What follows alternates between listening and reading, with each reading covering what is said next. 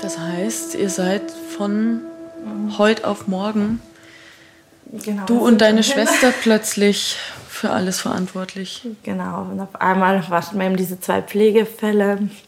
Wir waren dann eben zu viert, also sie, ihr Mann und ich, mein Mann und eben die Kleine, waren dann halt erstmal da äh, vor Ort und wir sind dann letztlich irgendwie ja, zwei Wochen geblieben, das war nichts und haben halt irgendwie erstmal versucht, ja, irgendwie zu schauen, was ist irgendwie alles zu tun und was muss halt weiterlaufen.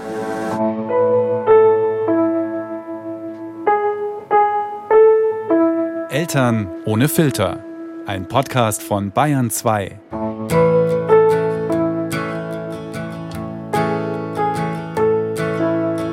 Hallo liebe Eltern, die Schlien hier für euch. Heute starten wir mal mit so einem kleinen Hörspielrätsel. Wo bin ich? Ich mache mal ein paar Geräusche für euch. Moment.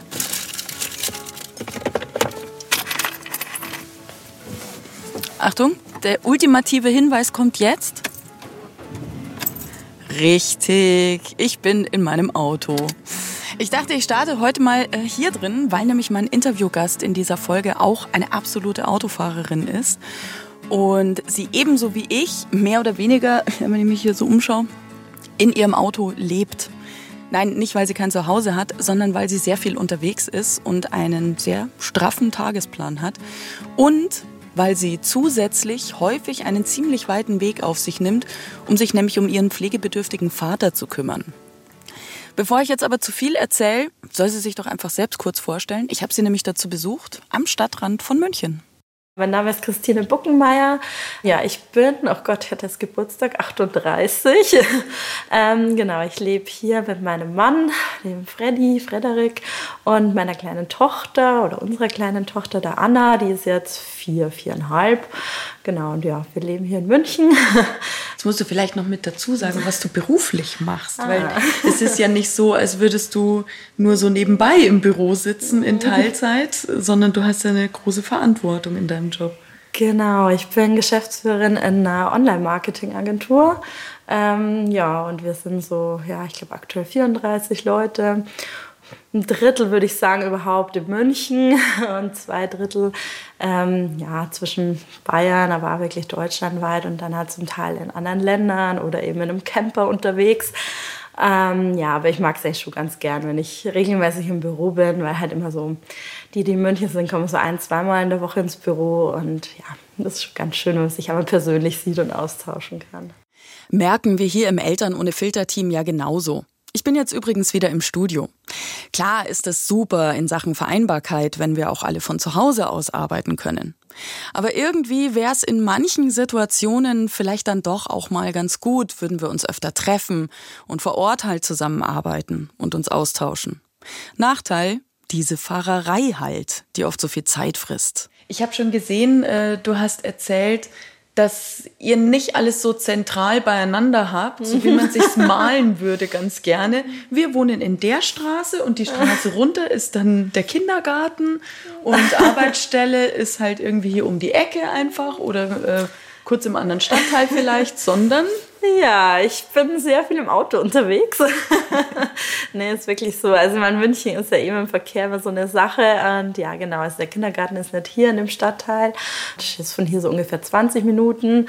Das heißt... Äh, genau, ohne großen Verkehr. Ohne Verkehr. Das geht meistens. Also da geht es immer im Stau. Ähm, wenn ich dann weiter in die Arbeit fahre, sind es immer so 20 Minuten. Da stehe ich dann immer voll im Stau. Mm. und ja, genau. Und ja, zurück dann natürlich wieder. Also kann schon was sein. So dienstags ist immer so der meiste Verkehr. Da ist man dann schon mal so, ja, Stunde, eineinviertel Stunden unterwegs. Mhm. Und genau, ich versuche halt, ja, die Zeit ein bisschen zu nutzen im Auto. Ich höre immer euren Podcast. ich wollte gerade sagen, was machst du dann während der Autofahrt? Genau, Podcasts hören und ja, ich telefoniere ja viel oder lege mir dann einige Calls immer so, dass ich die halt dann im Auto schon mache.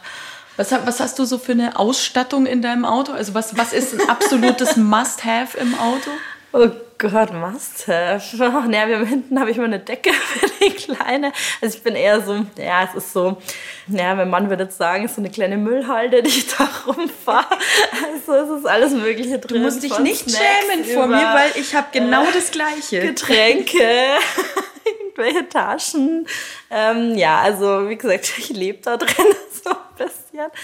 Ähm, ja, ich war gestern auf einem Kundentermin in Freiburg mit meinen Kollegen.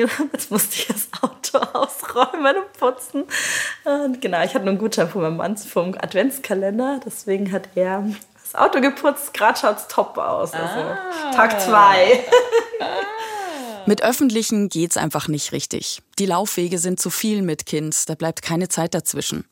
Christine und ihr Mann wechseln sich immer ab mit Bringen und Holen der Kleinen und entscheiden dann so von Woche zu Woche, bei wem es halt gerade besser in die Termine passt. Du bist äh, schon auch so eine äh, geht nicht, gibt's nicht Person, ne? Ja. ja, das trifft ganz gut, ja.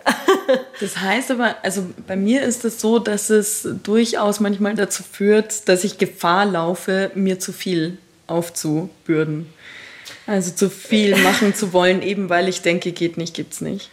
Ja, das ist schon so. Also ich glaube, äh, ja, so für Außenstehende oder so, ich glaube, es ist schon sehr, sehr viel, was ich mache oder wirkt da alles sehr vollgepackt und äh, ja, muss irgendwie, so, ja, so die Einstellung, muss, geht schon alles irgendwie, ich sage dann nicht nein.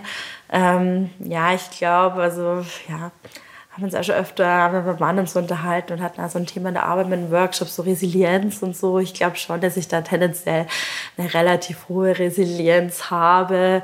Ähm, ich bin da jemand, ich brauche halt nicht so viel Schlaf. das ist, es ist wirklich so. Also ich habe echt Verständnis. Ich glaube, manche brauchen ja irgendwie sieben, acht Stunden. Also es ist wirklich so. Ich schlafe im Alltag vielleicht so fünf Stunden. Echt? Sechs. Bis fünf Stunden? Ja. Und äh, ja, sonst wird viele Sachen nicht gehen. Das stimmt schon. Ja, klar, weil wenn der Tag hat halt nun mal nur 24. okay, Schlaf ist anscheinend wirklich was sehr Individuelles. Ich glaube, zu Kleinkindzeiten meiner Kinder waren fünf Stunden bei mir relativ normal. Mittlerweile brauche ich schon so zwischen sieben bis neun Stunden manchmal.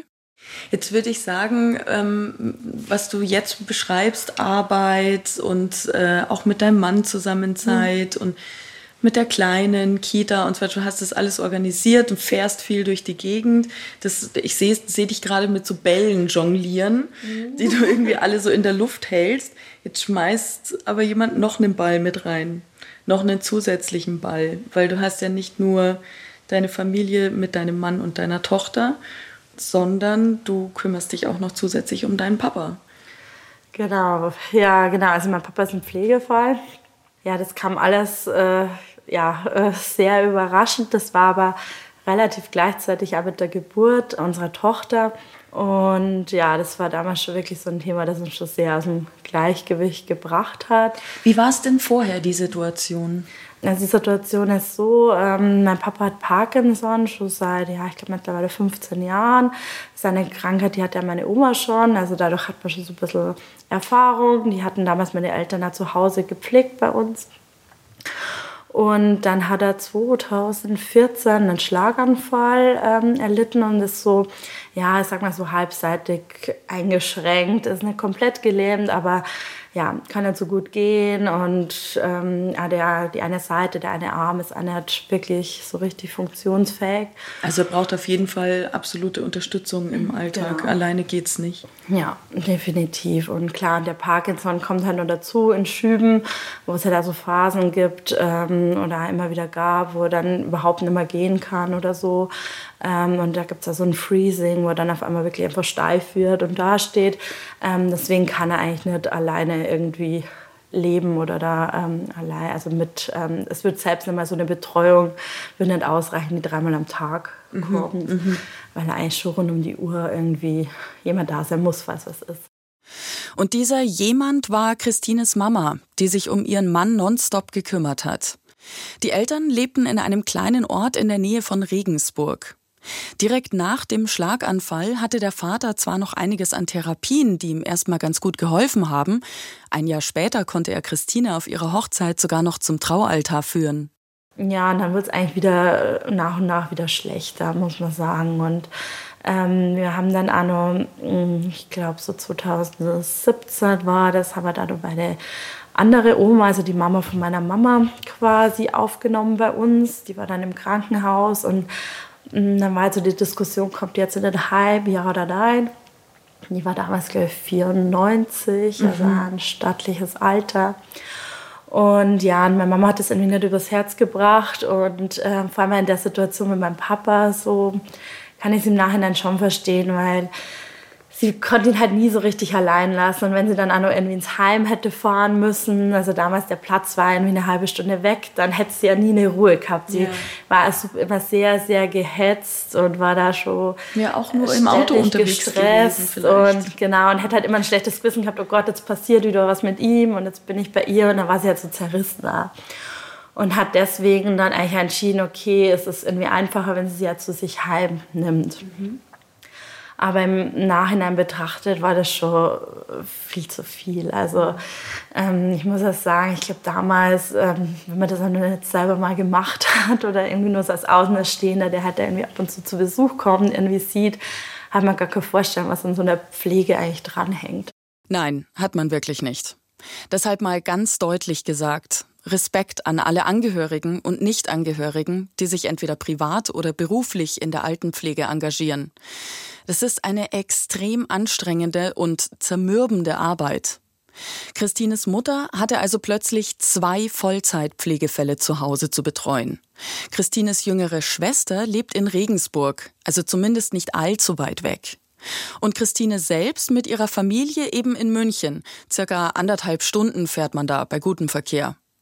Und irgendwie dachten alle, naja, das geht schon mit der Pflege, mit so ein bisschen Unterstützung durch das Rote Kreuz.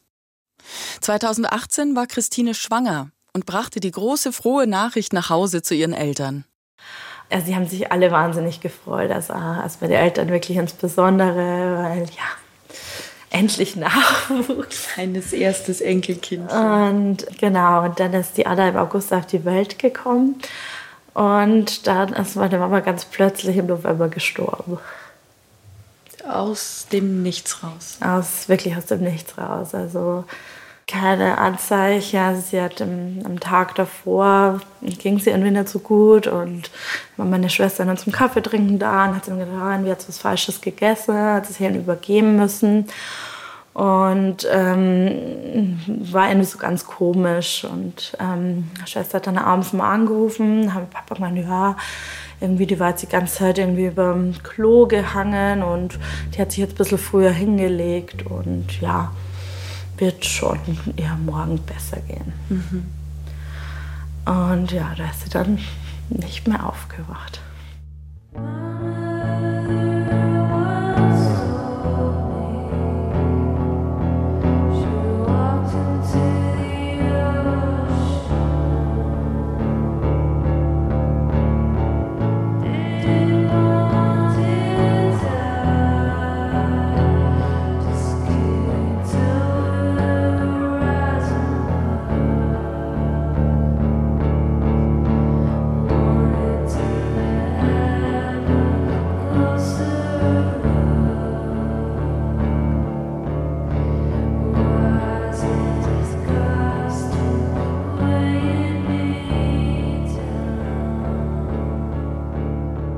Halt irgendwie ausfällt. Obwohl klar, wir wussten schon, es ist echt viel und sie ist wirklich gestresst und es ist, äh, wir hatten ja oft gesagt, hey, willst du dir mal eine Auszeit nehmen oder irgendwie eine Kur machen oder so. Aber ja, sie wollte es irgendwie immer nicht und klar, sie hat schon immer so gedacht, ja, es geht schon irgendwie. Es geht schon irgendwie, ne? Ja, ja. Und dann ist doch zu viel auf einmal. Und der Grund war ein Herzinfarkt. Also die Ärztin hat gemeint, ja, es war ein Herzinfarkt und mhm. Es war wahrscheinlich ja so Übelkeit, Erbrechen, das sind wir bei Frauen. Das haben wir dann nachher mal gelesen. Herzinfarkt-Symptome, gell? Das sind eigentlich Symptome, aber das ja, haben wir in dem Moment weder sie noch wir irgendwie ja, so nee, Man denkt immer an den linken Arm, der ja. irgendwie taub wird. Aber das ist eigentlich ein Männersymptom. Ne? Ja. Das ist ja. total absurd, dass man das eigentlich gar nicht wirklich weiß, wie sowas ausschauen kann. Und nur wegen, weil es einem mal ein bisschen schlecht ist, geht man jetzt auch nicht gleich ins Krankenhaus. Tatsächlich nennt die Deutsche Herzstiftung folgende Symptome spezifisch bei Frauen als Herzinfarktanzeichen. Kurzatmigkeit, Schweißausbrüche, Rückenschmerzen, vor allem zwischen den Schulterblättern, Übelkeit, Erbrechen, Schmerzen im Oberbauch.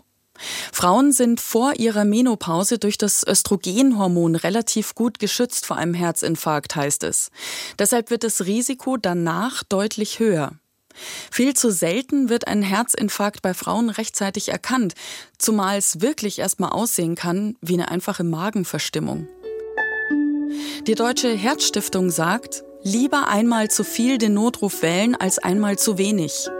Als kleine Richtlinie kann man sich merken, dass man sich sofort Hilfe holen sollte, wenn die Beschwerden in einem bisher nicht gekannten Ausmaß auftreten.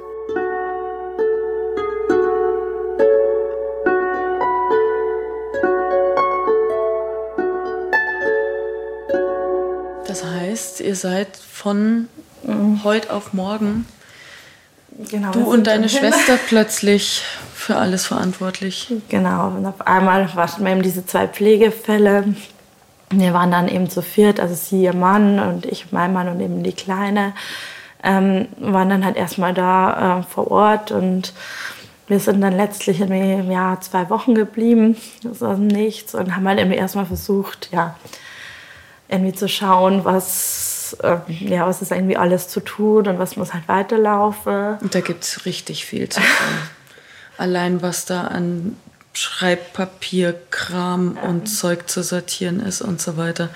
Das hätte ich auch nicht gedacht, wie viel da also es ist wirklich, es war end, also wir haben gesagt, es waren wirklich, wir waren vier Erwachsene, wir waren vier Erwachsene waren beschäftigt, ja. 24 Stunden mit den zwei Pflegefällen, die irgendwas gebraucht haben, zwischen eben aufs Klo gehen, Po abwische, ähm, Essen machen, Essen wegräumen, das ein bisschen füttern bei meiner Oma, dann irgendwie ein Fernseher, Fernsehprogramm, das Zeitung und klar, und dann hat er diese ganze Sache, wie geht's weiter, wie kriegen wir das irgendwie geregelt. Wir kannten uns damals wirklich wenig aus mit diesem ganzen Schriftlichen und was da alles da dranhängt.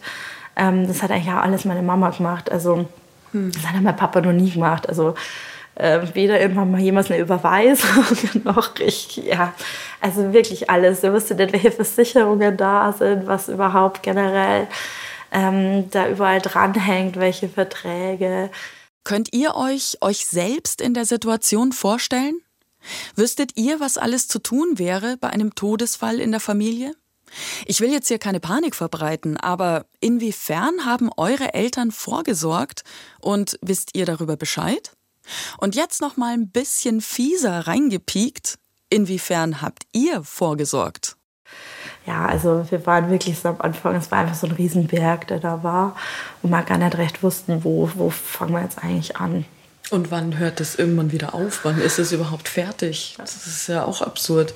Weil wenn man dann wenigstens sagt, okay, dann haben wir das jetzt alles erledigt und jetzt ist dann Feierabend und Schluss, das ist ja nochmal die eine Sache. Aber dann fragst du dich ja, ja, und wie geht es jetzt dann weiter?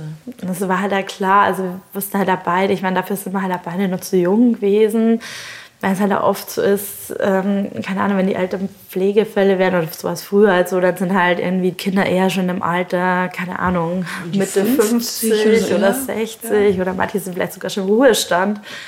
Und wir waren halt noch super jung, Anfang 30 und hatten ein kleines Baby. Mhm. Und deswegen mussten wir uns halt relativ schnell klar, wir müssen irgendwie eine andere Lösung finden.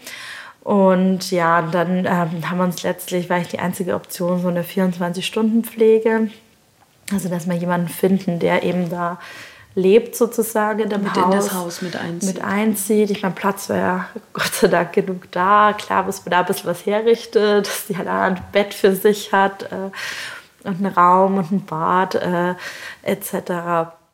Auch was, was vielleicht nicht jede Person gern möchte. Vor allem für Christines mittlerweile 95-jährige Oma war das alles sehr schwer auszuhalten. Überhaupt, der Tod ihrer Tochter hat sie gebrochen, sagt Christine. Und kurz darauf ist sie leider ebenfalls verstorben.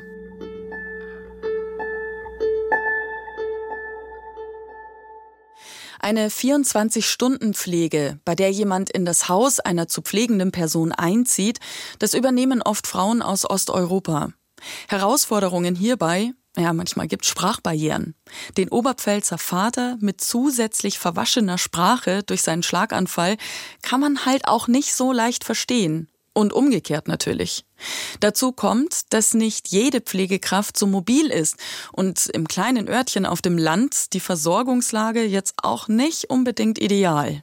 Ich habe dann irgendwann so einen Getränkelieferservice gefunden nach keine Ahnung wie viele Telefonate, dass die halt irgendwie uns nach Hause was liefern. Und ja, da hängt halt irgendwie alles dran. Also man braucht halt da irgendwie Medikamente, war ein Riesenthema, die müssen halt irgendwie vorportioniert werden. Der hat sehr, sehr viele Medikamente, die müssen alle ähm, drei Stunden nehmen, gewisse Medikamente gegen Parkinson. Und ähm, die dürfen eigentlich ja rechtlich gerade diese Medikamente abpacken. Und es war, da haben wir auch recht lang gebraucht, bis wir jemanden gefunden haben, der sie schon vorgeplistert liefert, dass die die halt in so einem Tütchen verabreichen müssen. Und es sind halt waren wirklich tausend Kleinigkeiten, die es dazu organisiert galt. Ähm, ja, dass das überhaupt funktioniert. Also es war jetzt alles so, dass ich sage, ja, wir stellen da jemand ein für 24 Stunden und wir haben nichts mehr damit und zu tun. Passt genau. Ja, wenn es nur so einfach wäre. Aber nein, gefühlt jede Woche muss da nachjustiert werden. Und das aus der Ferne. Christine kann ja nicht jedes Mal hinfahren, die anderthalb Stunden. Ihr erinnert euch an ihren eh schon straffen Tagesplan. Also viele organisatorische Telefonate aus dem Auto raus. Hast du manchmal, wenn du dir, wenn du an deine Mama denkst und dein eigenes Leben jetzt so anschaust, hast du manchmal ein bisschen Sorge oder ein bisschen Angst, dass du in eine ähnliche Richtung? Nee, den Eindruck hatte ich eigentlich nicht, weil äh, ich eigentlich vom Typ her anders bin wie meine Mama. Also meine Schwester und meine Mama sind sich sehr ähnlich.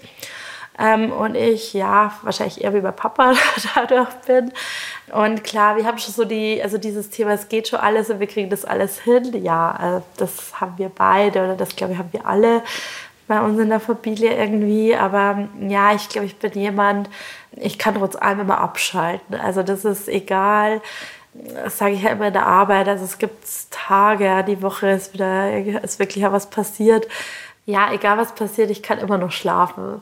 Und ich schaffe es, glaube ich, schon ganz gut, dass ich äh, äh, da mal abschalten kann. Das, glaube ich, ist so das, was ich mir echt denke. Da bin ich äh, ja resilienter, wie ich schon gesagt habe. sich selbst ich ausgeglichen. Mich selber irgendwie ausgeglichen. Ich bin da nicht so nervös, weil Mama war sehr unruhig oder so. Die war immer sehr hibbelig oder war dann also, die hat ja über, über alles so verrückt gemacht und tausend Gedanken gemacht. Und ich bin irgendwie so, wo ich sage, ja, findet man schon eine Lösung. Also so, wo ich glaube, ich glaube vom Ansatz her. Vielleicht der Unterschied ähm, zwischen Problem und lösungsorientiert, oder? Ja, ja, das stimmt. Also da war dann immer alles gleich. Oh Gott, und das und das. Und man hat sich da so reingesteigert. Mhm. Und so, da bin ich das Gegenteil. Da bin ich eigentlich so, okay, äh, pff, ja, also irgendwie, ich habe so eine, wie soll ich sagen, ich glaube, bei dem, ich habe so eine, ähm, so eine Grundeinstellung, dass man alles irgendwie schaffen kann oder das kriege ich alles irgendwie hin. Und mit der Einstellung oder ja, ich weiß nicht, vielleicht falle ich irgendwann nochmal auf die Schnauze, aber aktuell kann ich damit ganz gut umgehen und dadurch,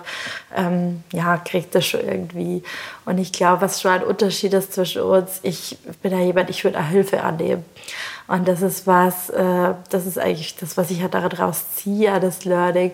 Das war immer so ein Riesenthema. Ich meine, man hätte sich da Hilfe, mehr Hilfe holen können. Aber das wollten es die halt nicht. Und das ist was, wo ich glaube, äh, nee, also ähm, es gibt Einrichtungen, es gibt Tages, es gibt Angebote, äh, wie soll ich sagen, oder sie wollten immer, die, wenn eine Putzfrau kam, hat sie vorher schon geputzt. Mhm. Und das sind so Sachen, das verstehe ich nicht. Also dann holt man sich halt eine Putzfrau oder sucht jemanden, der vielleicht mal mit ihm spazieren geht oder einkaufen geht oder immer zwei Stunden betreut. Oder ich meine, in so einem Dorf gibt es ja Bekannte und Nachbarn und so weiter. Man wollte aber niemanden zur Last fallen im Endeffekt niemandem zur Last fallen wollen. Ja, das ist schon ein hehrer Ansatz, der allerdings selten aufgeht, wenn man sich so gar nicht helfen lässt und alles mit sich selbst ausmachen will. Denn das geht immer nur bis zu einem gewissen Grad. Und irgendwann kommt dann unvermeidlich der Punkt, an dem es nicht mehr geht.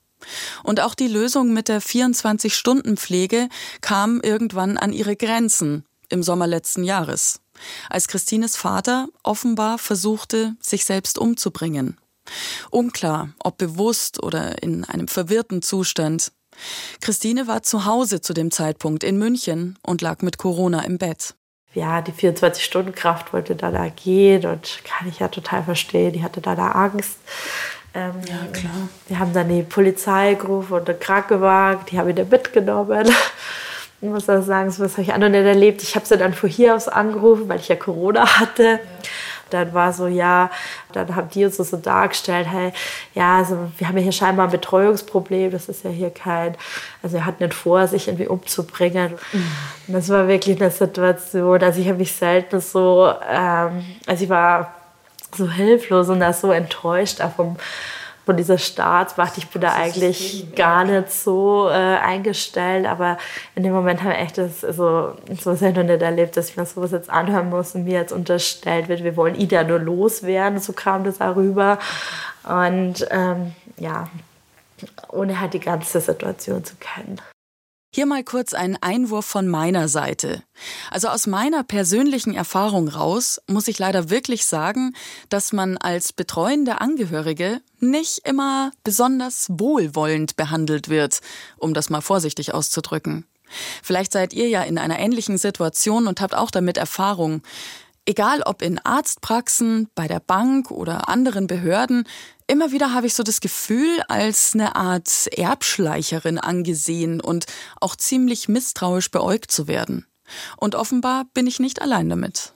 Aber schon irgendwie das so ein. Ist wirklich so, also wir haben jetzt auch so aktuell noch so, genau, also ja, so ein Thema jetzt auch wegen dem Haus und auch wegen so einer Entmündigung und da wird uns auch, also der äh, betreuende Neurologe, der bisher da den Ort äh, betreut hat, ähm, der hat uns auch ähm, uns unterstellt, ja, weil wir gesagt haben, wir bräuchten ein Attest, dass wir ihn entmündigen können, weil wir haben sonst auch keine Handhabe aktuell mit dem Haus ja, zum Beispiel. Und klar, wir haben eine Betreuungsvollmacht, äh, aber die haben wir halt selber ausgefüllt und selber unterschrieben. Und wir haben bei der Bank eine Vollmacht, okay, aber es reicht halt nur bis zu einem gewissen Grad, was wir damit machen dürfen offiziell. Und er kann halt de facto wirklich nichts mehr kann weder schreiben noch unterschreiben, noch ist er halt Herr seiner Sinne. Und dann war Asa am Telefon, hatte danach meine Schwester so angeblufft hat gesagt, ja, also er versteht jetzt gar nicht, für was wir das wollen, ob wir eben auf das Haus aus sind.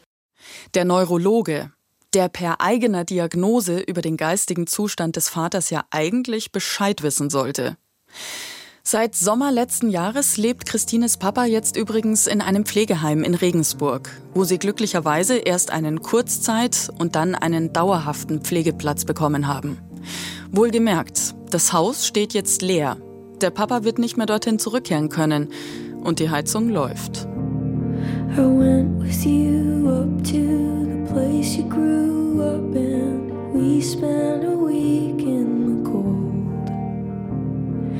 just long enough to walden it with you any longer it would have got old I'm sleeping in my bed again and getting in my head and then walk around the reservoir Dinge, an die man jetzt vielleicht noch nicht so denkt oder denken will. Ich meine, wie alt sind denn eure Eltern? Meine Mutter ist Ende 60 keine Ahnung, wie das später mal wird, wenn sie nicht mehr so fit ist, zumal sie auch noch im Ausland lebt. Werde ich mich nach meiner Omi auch noch um meine Mutter kümmern müssen? Meine Omi ist nämlich vor etwas über drei Jahren nach dem Tod meines Opas bereitwillig in ein Wohnheim mit Pflege in meine Nähe gezogen. Das war hauptsächlich mein Wunsch, damit ich mich besser um sie kümmern kann. So eine Herzensangelegenheit. Und sie ist überglücklich über diese Entscheidung. Und ich auch, obwohl das wirklich sehr viel Arbeit ist, sich zusätzlich um einen erwachsenen, nicht mehr selbstständigen Menschen zu kümmern. Wohnt ihr in der Nähe eurer Eltern? Würden die in eure Nähe ziehen wollen?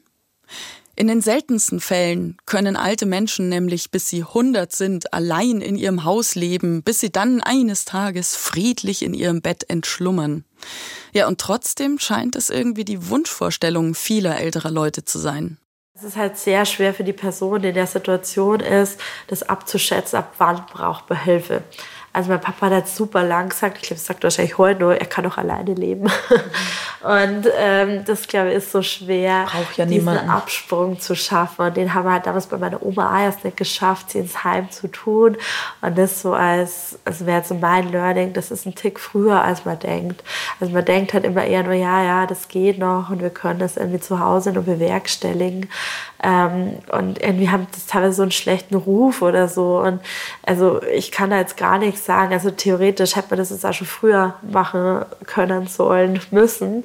Weil an sich, wenn man da echt eine gute Einrichtung findet, äh, da ist eine Ansprache, da ist eine Förderung, da ist immer jemand da, die haben die modernsten Systeme, es ist alles super ausgebaut für sämtliche ähm, Wehwehchen, die da jemand hat. Die sind ja auch Profis, die wissen auch, wie sie ihn anfassen müssen, die können aber es viel besser einschätzen, ob man da jetzt einen Arzt braucht oder nicht.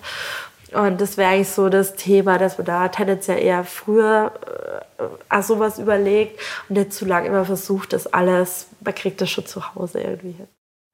Im Übrigen ist es ein Irrglaube, dass man in ein Wohnheim zieht und plötzlich unfreiwillig ständig den Rücken gewaschen bekommt. Man kann schon auch selbst bestimmen, inwieweit man dort noch allein zurechtkommt.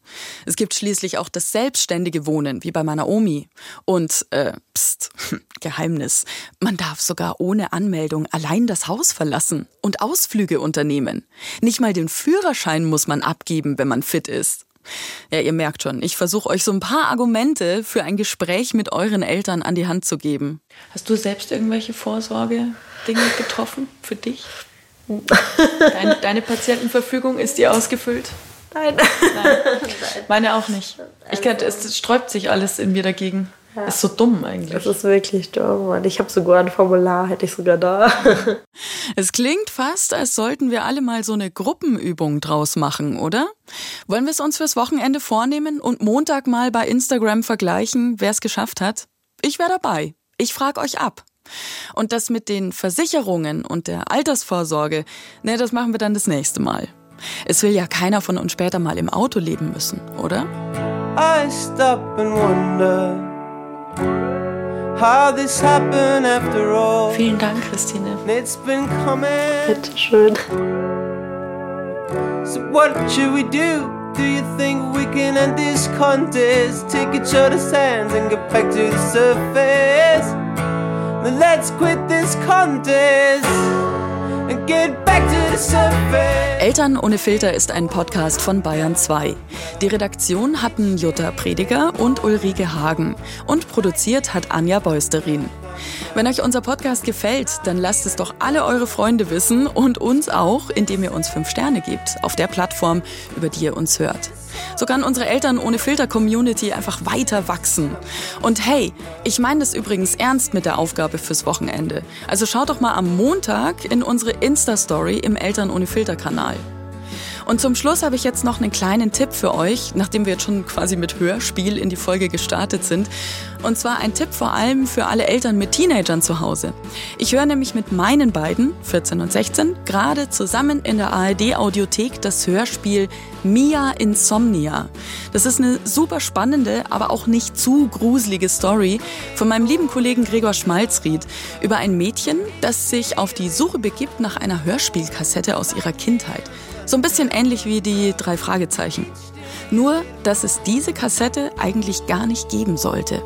Schöne Gemeinsamkeit wünsche ich euch. Eure Schlien.